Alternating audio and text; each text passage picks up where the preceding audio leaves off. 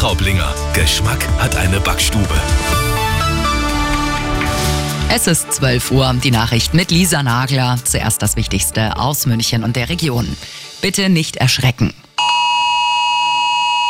So hat sich das heute Vormittag bei vielen angehört. Um fünf nach elf. Warn-Apps haben Alarm geschlagen, Handys haben geklingelt. Zum Test. Es war bayernweiter Probealarm.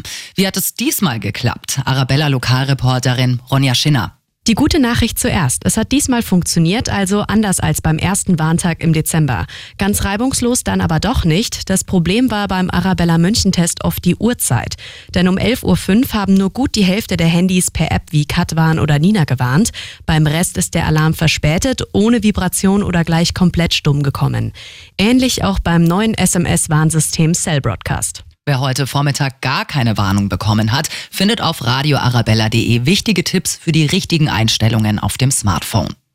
Streiks im öffentlichen Nahverkehr, in den Kitas, Ämtern, am Flughafen beschäftigen uns seit Wochen. Und jetzt könnten auch die Streiks bei der Post weitergehen, sogar auf unbefristete Zeit. Die Gewerkschaft Verdi gibt das Ergebnis der Urabstimmung der Postbeschäftigten heute bekannt. Haben mindestens 75 Prozent gegen das Tarifangebot gestimmt, soll unbefristet gestreikt werden.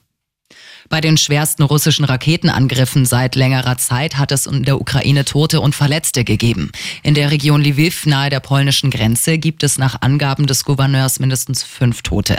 Aus Kiew werden mehrere Verletzte gemeldet. Wie auch in anderen Gebieten des Landes sind dort oft Strom und Heizung ausgefallen. Und das ist sonst noch los in München und der Region. Windenergie soll auch bei uns vorankommen. 250 Windräder in und um München sind möglich, heißt es von der Planungsregion München. Darin sind die Stadt und Landkreis München sowie die Regionen Dachau, Ebersberg-Erding, Freising, Fürstenfeldbruck, Landsberg und Starnberg zusammengeschlossen. Damit wurden früher geschätzte Zahlen nach unten korrigiert. Bis 2027 müssen per Gesetz gut ein Prozent der Flächen bei uns für die Windkraft reserviert sein.